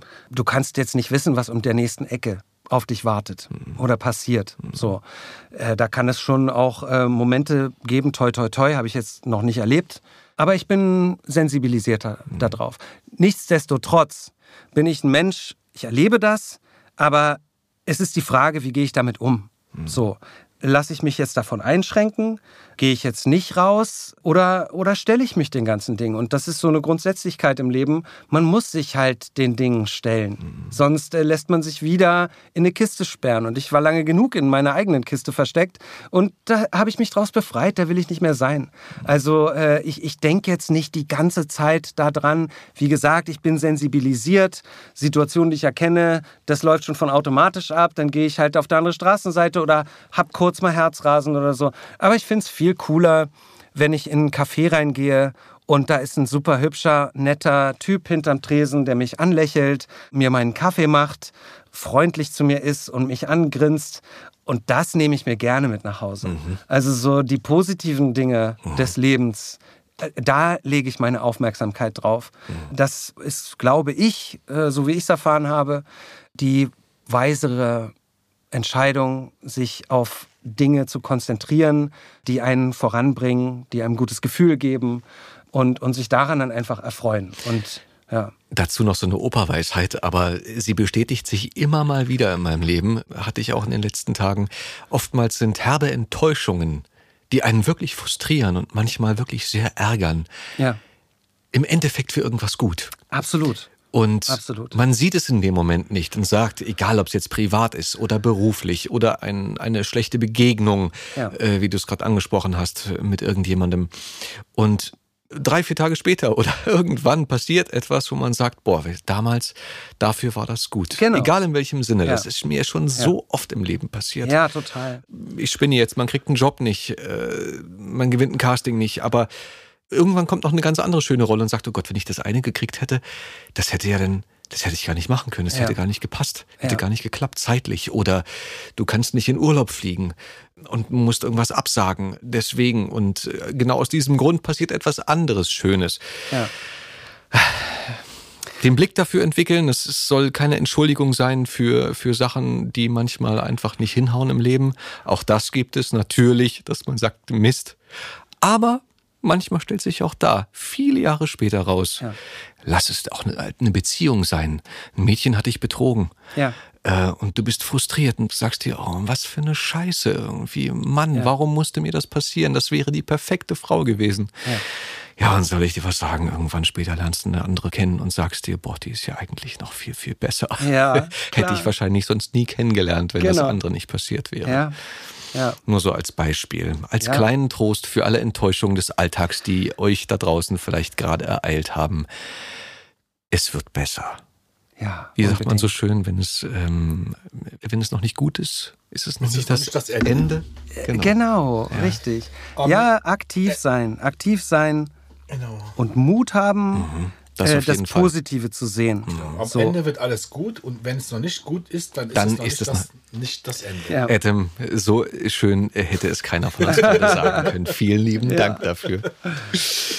Und apropos gut, sag mal, die meisten oder die, die äh, Berliner in unserer Hörerschaft, die können dich ja momentan, äh, sollten sie denn nicht mit dem Auto, sondern mit den öffentlichen Verkehrsmitteln unterwegs sein, täglich hören, oder? Ja.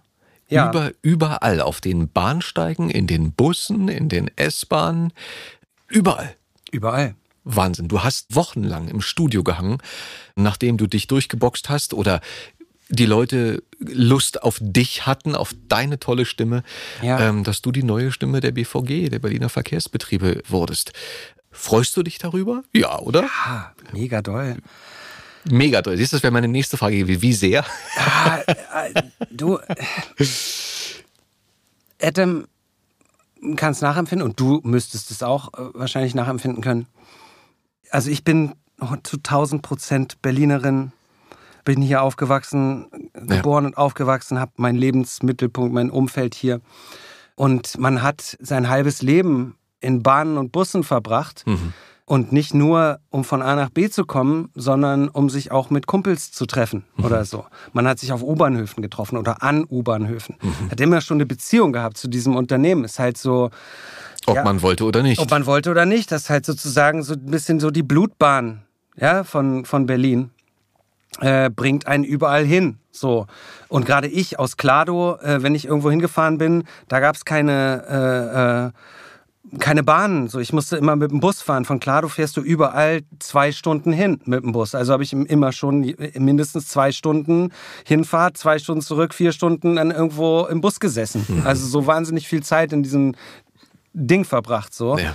Geht es dir auch irgendwann mal auf den Sack mittlerweile, wenn du, wenn du fährst und, und dir sagst, jetzt, schon wieder ich? Na, jetzt fahre ich gar nicht. Okay, wegen, also so wegen ich, Corona meinst du gerade? oder? Ja, nee, ich habe mein kleines Autochen. Okay. Und, aber natürlich bin ich schon gefahren. Ja. Also so äh, einfach auch, um es abzuchecken. Mhm. Bin ja auch, äh, ja, du Arbeit überprüfen, das kann man ja sogar nicht steuerlich geltend machen. Ne? Unbedingt, ne? absolut. Gleich eingereicht, die 1,50. ähm, und äh, ja, äh, natürlich. Und äh, ich fand es auch Hammer. So, also ich bin auch Fan von mir, mhm. so äh, schon auch immer gewesen. Schön. Äh, ähm, Schön, dass man das so sagen kann. Ja, kann man sagen. Kann man, man, ganz, kann man uneitel sogar sagen. Absolut. Oder minimal eitel. Ja, also muss ja nicht jeder teilen, aber ja, ich, ich fand immer bisher nicht alles natürlich, aber ja. viele Dinge fand ich auch schon cool, was mhm. ich gemacht habe. Mhm. Und, und da war es jetzt auch so. Also so, da habe ich äh, auch dann vielleicht nicht bei jeder Station. Ich bin super kritisch und natürlich auch ja. wahnsinnig kritisch, die kritischste.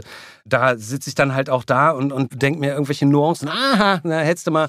Aber so, äh, aber äh, so generell ähm, bin ich natürlich super happy, ähm, ein Character zu sein in dieser Stadt, in meiner Stadt, mhm. ein offizieller Teil mhm. sozusagen. Ja. Da was zu verkörpern, eine, eine Stimme zu haben ja. für diese Stadt. Ähm, und das ist cool. Voll gut. Also da finde ich einfach, habe ich den Jackpot für mich, so ähm, für meine Person, habe ich das Gefühl, cool, da habe ich mal einen dicken Haken irgendwie hinter irgendwas gesetzt, ja, wo ich einfach stolz drauf bin. Ja. So. Welcher Bahnhof ist dein Favorit? Den du angesprochen hast? Habe ich äh, auch schon ein paar Mal gehört, die Frage. Und ich glaube, das sind immer die, die auch eine persönliche Beziehung, wo ich eine persönliche Beziehung zu habe. Also Klado natürlich. Kannst Würde mir genauso gehen. Weißt du, Kannst also mal so einsprechen? S-Bahnhof Köpenick. Die, die, die nicht mit der Bahn fahren? Klado. Das äh, muss ja auch immer so, äh, muss ja auch immer so ein bisschen offiziell sein. Natürlich. Aber gerade bei denen oder Platz ja. der Luftbrücke, ja. Platz der Luftbrücke. Super. Äh, da, da ähm, haben meine Großeltern gewohnt, ja. ne? Und da war ich als Kind auch immer. Also so, es gibt so ein paar. Und musst du nicht sagen, irgendwie noch nächster Bahnhof oder irgendwie so? Äh, ja, nächster halt. Ernst-Reuter-Platz. also so das, das, das, ist zum Beispiel Ernst-Reuter-Platz äh, war so ein Ding irgendwie, da, keine Ahnung, war ich immer irgendwie, das, das äh, oder Kaiserdamm, hm. da habe ich gewohnt und, und das sind so zwei Stationen. Man, man übt ja auch. Bevor ich ins Studio gegangen bin, die ersten Male habe ich dann immer äh, so versucht zu üben und mir ist nichts eingefallen außer Ernst-Reuter-Platz. Und deswegen habe ich bestimmt 7000 Mal Ernst-Reuter-Platz gesagt und den kann ich im Ernst-Reuter-Platz. Also Super. den kann ich immer, immer in jeder. Aber, äh, Pippa, sag mal ganz kurz, hast du jetzt, hast du jetzt wirklich jede, also jede Bushaltestelle? Alle, 4500. Von A-Tarif bis C-Tarif. Alles. Das heißt, du hast auch die Hoppendorfer Straße Alles. gesagt. Du hast die Alles. Kaulsdorfer, Chemnitzer, Alles. Kleinschewski. Alles. Alles. Alles. Verdammt. Ey. Auch alle Dampferanlegestellen und so. Das Wahnsinn. ist ja auch BVG. Ja, na klar. Und da freue ich mich. Ja? Da freue ich mich zum Beispiel drauf auf die Fähren, äh, wenn jetzt Corona vorbei ist ja. oder äh, ich weiß gar nicht, ob die jetzt fahren. Wahrscheinlich fahren die, weiß ich, ich nicht. Ich glaube seit, seit letzter Woche oder so. Ja. Okay, na dann sollten, da werde ich mich direkt reinsetzen. Wir uns alle mal äh, in Rübezahl treffen und dann. Ja. Äh, Rübezahl habe ich auch der, eingesprochen. Natürlich, natürlich. Ja, klar. Und dann mit der Fähre ja. mal ähm, nach Richtung Ransdorf fahren, ja. einmal zur, zur ich glaube, letzten Berufsfischerei Berlins äh, und da mal einen schönen Räucheraal oder sowas zu Herrlich, herrlich. Bin ich sofort Schön, mit dabei. Schön nach Ihmchen rüberschippern. Wannsee. Also ich wollte ja mal so irgendwie einmal bin ich ja noch nicht dazu gekommen, auch großartig, äh, mal einmal so eine fette Tour machen. Ja. Also irgendwie, keine Ahnung, am Alexanderplatz los mit der Tram und dann irgendwann in den Bus einsteigen ja. nach Wannsee. Mit dem 100er war es doch der Sightseeing-Bus. Äh, kann, kann gut sein. Ja. Und dann mit dem Dampfer rüber nach Klado zu meinen Eltern und von da dann wieder zurück mit dem Bus und dann bis Rathaus-Spandau und dann von Rathaus-Spandau hoch zu mir zur Gneisenaustraße oder so. Also so einmal so eine Round-Tour ähm, wo ich dann einfach mal zurück, mich zurücklehne und genieße und mhm. mir das mal so reinziehe, was, was habe ich da eigentlich verzapft. So, äh, Voll gut. Und da, ja, da habe ich total Bock drauf. Mhm. Ähm, ja, also wie gesagt, ich, ich bin da mm, super fein. Ja, zumal das ja auch, ich glaube, ich meine, in vielen Filmen wird das ja wahrscheinlich jetzt auch zwangsläufig auftauchen. Ne? Also jeder Film, der mal irgendwo auf dem U-Bahnhof spielt, wirst du deine Stimme, deine Ansage wird im Hintergrund laufen. Das Kann heißt, du hast dich natürlich auch in der Geschichte dieser Stadt ein Stück weit wirklich verewigt. Ja. Und dieses Glück haben ja nun wirklich die wenigsten. War es davor eine Computerstimme? Nee. Davor war es auch äh, eine Frau, also Helga Bayertz. Ah, okay, war eine Kollegin. Ja, genau, es war eine okay. Kollegin. Verzeihung an die Kollegin. Ja, groß, großartige, tolle, äh, über 16 Jahre. Also ja. wer weiß, wie lange mein Ding jetzt da irgendwie ja. läuft.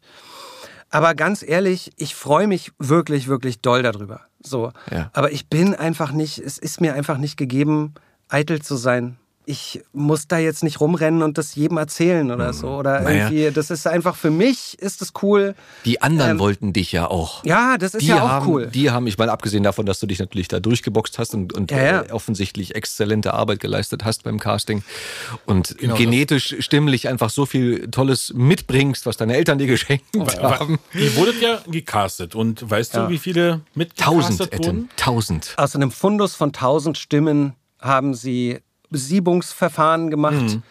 Ich war nicht dabei, ich weiß nicht, wie das funktioniert. Also ich kam sehr, sehr spät dazu, mhm.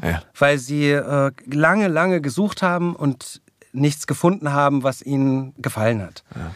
Und dann kam ich so mit als Letzte noch reingeschlittert, sozusagen. Mhm. Da waren, glaube ich, schon nur noch eine Handvoll von Leuten dabei überhaupt. Das ist ja manchmal gar nicht so schlecht. Ja, ja, das, das war natürlich super cool. und äh, und das hat denen gefallen, so mhm. was sie dann da von mir gehört haben. Hat deine ähm, Transsexualität da eine Rolle gespielt?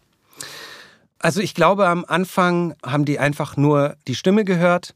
Als sie mich dann gesehen haben, auch noch, hat das schon, glaube ich, bei denen so Ching Ching Ching gemacht, okay. weil äh, ich halt noch ein ganzes Paket mitbringe sozusagen. Ein also, ganzes Paket Berlin. Ja, ein ganzes Paket Berlin. Also ihre Vorgabe war, Sie wollen äh, was Androgynes haben irgendwo, wo man jetzt nicht vielleicht sofort erkennt, ist das ein Mann oder eine Frau. Mhm. Das hatten die sich schon so vorgestellt. Okay. Als die mich dann gesehen haben, haben die wahrscheinlich mit Sicherheit auch gedacht, Jackpot, cool, ist schon mal Hammer. So. Aber alleine das reicht nicht. Also Natürlich oder nicht. Äh, ja, weiß ich nicht. Meine Stimme hat denen schon wahnsinnig gefallen. Ja. Klar, musst du Leistung abliefern. Natürlich, also so, äh, das war auch ein wirklich ein harter Kampf. Also es ging am Ende, weiß ich, dass über sechs Wochen hat ja. sich das hingezogen wo ich zum ersten Mal und zum letzten Mal da war. Und ich war immer noch drei, vier Mal da. Und die haben dann auch noch mal nachgecastet. Also da war nichts in Stein gemeißelt oder so. Am Ende des Tages äh, haben die sich, ja, aus wahrscheinlich verschiedenen Gründen für mich entschieden. Mhm. Aber in erster Linie geht es halt um die Stimme. So, die mussten schon checken, wie ist das dann bei denen in den Fahrzeugen und in den, so, ne, da wie hörst du ja nicht dann durch, am Ende ja. des Tages, aha, haha, eine Transe mhm. oder so, sondern ähm, klar wurde wurde es dann natürlich so kommuniziert, ähm, so, aber bei ihren ganzen Testfahrten und bei ihren ganzen Tests, die sie gemacht haben, also da fanden ja Dutzende statt mhm. äh, mit, mit Schulklassen, mit älteren Herrschaften, da wurde das nicht kommuniziert. Also da ging es dann wirklich nur um die Stimme. Mhm. So, und, und da hat sich das dann äh, wirklich anhand der Stimme rauskristallisiert, dass das cool ist. Natürlich auch, wie arbeite ich, kommen die mit mir klar? Auch da wieder sind mir viele Dinge äh, zugute gekommen, die ich in der Vergangenheit, also das war schon so eine Art Knotenpunktjob, wo äh, einfach ähm, Ausdauer, Durchsetzungsvermögen, Disziplin, auch so, so eine Menge von wie gesagt, 4500 Stationen. Äh, das heißt, du musst da auch wahnsinnig Pensum abliefern. Da haben mir zum Beispiel Audiodeskriptionen oder so geholfen. Ich habe wahnsinnig viel Audiodeskriptionen auch schon gesprochen ja. in meinem Leben. Und äh, da geht es auch darum, wahnsinniges Pensum abzureißen und Wo sehr man diszipliniert manchmal auch denkt, was, was erzähle ich hier was eigentlich? Was erzähle ich hier eigentlich? Wem, wer hört sich das an? Aber es, es muss ja, es sind ja, ja teilweise Lehrvideos ja, oder so. Oder, und man versucht die natürlich gut zu machen. Natürlich macht man es auch hauptsächlich für die Miete, aber, Klar, aber ähm, so sind so viele Sachen, die wir getrost belachen, weil unsere Augen sie nicht sehen. Im Endeffekt ist es für was gut. Ja, natürlich, total. Also zu der Audiodeskription habe ich halt auch einen wirklichen Bezugspunkt immer gehabt, weil ich ja damals auch mit angefangen habe als eine der ersten so Blinden-Workshops zu machen. Also cool. Also ich habe da mit Blinden gesessen und da ging es halt um, äh, um, um Texterstellung für Audiodeskriptionen. Mhm. Äh, und da haben wir äh, mit Blinden zusammengearbeitet, um zu checken, was verstehen die, was brauchen die, mhm. ähm, aus welcher Ecke muss so ein Text kommen, wie müssen die Beschreibungen sein, damit das blindengerecht ist sozusagen. Mhm. Also das, da haben wir Workshops gemacht und so okay. und äh, mit äh, Firmen zusammengearbeitet, die dann eben diese Texterstellung angeboten haben. Wenn du sagst wir, meinst du auch damit Maurice, und Maurice Tarek? zusammen und Tarek, ja, genau. Ja, okay. Ganz süße Momente gab es da auch, wo ich dann plötzlich, äh, ich habe die dann abgeholt von zu Hause oder so äh, äh, und, und äh, war dann mit dem Schirm irgendwie vorne weg und hatte hinten so vier, so eine Blindenkette so an mir dran. Also ja. so vier Blinde, die dann halt so Schulter, äh, Arm auf mhm. so, ne? Und ich habe die dann so ins Studio geführt oder so und äh, habe mit denen dann halt so äh, diese Workshops gemacht. Mhm. Also habe ich dazu eine Beziehung und deswegen habe ich äh, auch viel in dem Bereich auch gemacht. Und das ist mir auch wieder zugute gekommen, so ein Pensum einfach ja. abzureißen, in so einer bestimmten Haltung. Weil Audiodeskription darf ja auch nicht eingreifen in den Film, es darf keinen Charakter haben, es muss beschreibend sein, informativ, aber trotzdem angenehm. Also so irgendwie... Ähm, eine ganz eigene Welt. Eine ganz eigene Welt und und so war das dort auch. Da gab es dann eine bestimmte Grundhaltung bei den Stationen, was man, was man haben wollte. Es musste trotzdem informativ sein, kundenfreundlich. Also du hast eine bestimmte Haltung gehabt. Und dann konntest du damit sozusagen mit diesen Tools, konnte ich darauf zurückgreifen, auf diese Tools. Ja. Und äh, habe das dann gut performen können, auch bei den Castings schon. Mhm. Und da haben die natürlich gesehen, aha, cool, also Stimme, die uns gefällt, man kann gut mit ihr arbeiten. Und sie hat auch noch ein Gesamtpaket mhm. anzubieten. Mhm. Ich weiß, bei meinem ersten Casting war auch der Marketingchef dabei von der BVG. Und der hat sich wahnsinnig gefreut. Der hat sich sofort draufgestürzt. Der hat sofort so, hm, hat gleich sein Kamerateam irgendwie geholt und mit mir gleich ein Interview machen lassen. Und die haben dann halt auch äh, gleich, hat mir auch gleich eine Frage hat mir sofort, mich sofort gefragt, ob ich damit klarkomme, wenn ich es werden sollte, ob ich da auch klarkommen würde, wenn dann so Shitstorms und so auf mich einbrechen. Mhm. Und dann meinte ich auch so, du, ich bin den ganzen Tag in irgendeiner Art von Shitstorm unterwegs. Also ich muss mich jeden Tag mit irgendwelchen Leuten auseinandersetzen, die ich aber nicht an mich heranlasse, sondern ich sehe dann die positiven Dinge, was ich vorhin erzählt habe. Ja. Äh, und die wird es ja sicherlich auch geben. So, mhm. also das halte ich schon aus. So habe ich auch kein Problem mit. Cool. Oder ich habe dann sofort gesagt auch, dass ich total gerne äh, eine Botschafterin bin für Berlin, für meine Community, aber nicht nur für meine Community, sondern für alle auch irgendwo vielleicht eine Vorbildfunktion einnehmen könnte. So, mhm. und dass mhm. mir das auch gefallen würde und dass ich das gerne machen würde. Ja. Das waren alles so Punkte, jedes einzelne kleine Detail, was dann dazu geführt hat, dass nach, wie gesagt, sechs Wochen weiteren Castingprozesses, auch mit anderen Leuten, äh, die auch toll waren. Also ich einen zumindest kenne ich, der ist super, toller Typ sage ich jetzt nicht einen Namen, aber dann bin ich es geworden. So. Wunderbar. Gut, voll gut. Glückwunsch. Danke. Mal nachträglich. Dankeschön. Ja. Ähm, wie hat sich das denn jetzt ähm, für weitere Anfragen so entwickelt? Kam dadurch jetzt ein bisschen mehr Leben oder hinzu? Naja, also bei mir ist sowieso immer wahnsinnig viel Leben weil ich das Leben immer zu mir hole. Also wir haben, ich weiß nicht, ich habe, ich, ich könnte es gar nicht, so viel, unendlich viele Dinge gemacht in meinem Leben, dass es sowieso immer voll ist, mein Kopf. Und mein Terminkalender ist jetzt gerade auch gut gefüllt, aber ich kann es jetzt nicht so verorten, mhm. ehrlich gesagt. Nur synchron, also nur Regie und, und Sprechen oder noch hast du noch andere Baustellen gerade? Ich habe so viele Baustellen. Ähm, Irgendwas, ich hab- wovon du schon erzählen kannst? Äh, Naja, ich habe, nein, ich habe, also diesen einen dicken Haken habe ich da jetzt schon mal rangesetzt, was so Berlin betrifft, meine Connection mit Berlin. Ich habe noch einen anderen dicken Haken, den ich unbedingt setzen muss. Das ist eine geile, oder ja, es ist eine, eine, eine Geschichte, Fiction. Wahrscheinlich, ich muss es erstmal aufschreiben als, als Kurzgeschichte. So, es ist eigentlich ein längerer Text, müsste es eigentlich, es müsste eigentlich ein, ein Roman, Science-Fiction, äh, Fantasy-Roman sein. Drehbuch Weil- oder Buch? Ein Buch. Buch. Hm. Ja. Aber ich habe da noch nicht genug Selbstbewusstsein, mir die Zeit zu nehmen Ja. und das einfach zu machen. Okay. So. Ist auch nicht schlimm. Ist eine Lebensaufgabe, die Geschichte ist da.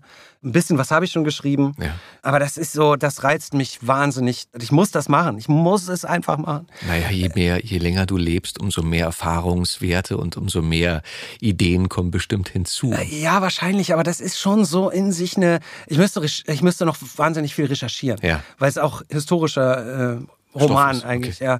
Äh, und da hapert's noch. Oder da. Äh, eigentlich hapert's an, wenn man mal ehrlich ist, komm, ähm, hapert's an, am Mut. So am Selbstbewusstsein, sich wirklich hinzusetzen und komm, jetzt, ich, ich schreib's jetzt auf. Ich will's nicht verkacken, ich will's nicht irgendwie scheiße machen oder so. Ich will, dass es mega, mega geil wird. Und ähm, Macht Philippa Mut, Leute. ja, komm, Schreibt bitte, bitte, ihr. bitte. Macht Auf jeden Mut. Fall, ja, weil es ist wirklich. Es wird äh, uns, würde uns alle interessieren. also für mich ist es auf jeden Fall, ach, das ist meine Story, so meine Geschichte irgendwie und und ich würde Wann, jetzt. wenn nicht jetzt eigentlich, oder? Wann, wenn ich jetzt? Jetzt Ja. habe ich es ja angekündigt. Ne? Na, zum einen das, zum anderen halt, wie eben schon etabliert, die Zeit ist ja gerade wunderbar dafür. Also wenn es so viel mit dir zu tun hat und mit deinem Werdegang und Ja. mit, mit deiner Personalität, äh, mit deiner Persönlichkeit, Ja. ich glaube, es wird jetzt, jetzt gerade immer mehr Menschen geben, die sich entdecken oder die sich anders entdecken und äh, vielleicht auch sich eher trauen, damit umzugehen, öffentlich umzugehen oder im Freundeskreis zumindest erstmal umzugehen, in der Familie damit umzugehen. Und ich glaube, sowas ist immer hilfreich, wenn es da zeitaktuelles, zeitnahes zu lesen, zu studieren, zu erleben gibt. Und ich meine, ein Buch kann ja auch immer letztlich ein Drehbuch werden. Insofern, hm, Es werden, ich habe Bilder im Kopf. Ja. Also es sind unfassbare Bilder. Ist sogar gerne CGI, meinetwegen. Also alles cool, wirklich unfassbar geil. Ähm, aber das Wichtigste ist die Message, dass es ist eine positive Message, die dabei rüberkommen wird. ja. Es wird ein Kampf äh, stattfinden, ein innere, innerer Kampf und es, es wird am Ende eine Befreiung geben. Also das hat überhaupt nichts mit Transsexualität zu tun. Okay. Null. Okay, ich dachte, Ähm, weil du weit- nee, nee, nee, meintest, nee, das gar hat viel mit dir zu tun. Nee, gar, Auf überhaupt, eine andere Art und Auf eine Weise, andere Art okay. und Weise. Der hat äh, in de, nichts mit diesem, mit diesem Punkt. Okay. Äh, und ähm, äh, ja, also es ist eine positive Message. Okay, verrat das- nicht zu viel. Nein, aber ich glaube, das ist was Wichtiges heutzutage, den Menschen was Positives zu geben. Mhm. Weil wir sind umringt von viel Negativität, Mhm. Schnelllebigkeit, äh, Frust. Hetz, Hetze, Frust. Äh, äh, es ist schon wieder Krieg in Israel. Ja, ähm, es ist schon wieder, es ist die Pandemie, es ist Angst. dies, es ist das, Angst. Ah. Und äh, ich habe zufälligerweise jetzt gerade irgendwie so ein Hammerbuch gefunden, das Star Wars Archiv, die ultimative Recherche zu den ersten drei Star Wars Teilen, also äh, vier, fünf und sechs, also meine ersten drei oder einzigen drei. Unsere, glaube ich. Unsere. Äh, und äh, ich habe mir nur das Vorwort durchgelesen von George Lucas, wo er so ein bisschen beschreibt, wie er die Gedanken zu der Macht äh, bekommen hat oder so. Und da sagt er halt, dass er eine Nahtoderfahrung hatte und äh, als er quasi wiederbelebt wurde, hat er für sich eingesehen, dass alles miteinander verbunden ist. Menschen, Pflanzen, Tiere, die Umgebung, das Umfeld. Also wir haben alle eine Connection miteinander. Und es macht überhaupt gar keinen Sinn, negativ zu sein, weil man sich damit auch selber die Energie klaut. Also es macht viel mehr Sinn, den Menschen positiv entgegenzutreten, Positivität, Energie auszustrahlen und eine Connection aufzubauen mit dem, was äh, drumherum ist, äh, weil man sich damit was Gutes tut. Man bekommt was zurück, man packt sich selber was in seinen Energiespeicher mit, mit hinein. Und es macht keinen Sinn, negativ zu sein. Und das ist es etwas Allumfassendes, was positiv ist, was es zu schützen gilt. Und daher kommt sozusagen sein Gedanke der Macht und der Verteidiger der Macht, Jedis und so. Das ist zum Beispiel auch wieder so ein Anreiz für mich gewesen. Das habe ich mir so ein bisschen aufgenommen. äh, und äh, oder gesehen und verstanden, was er da meint.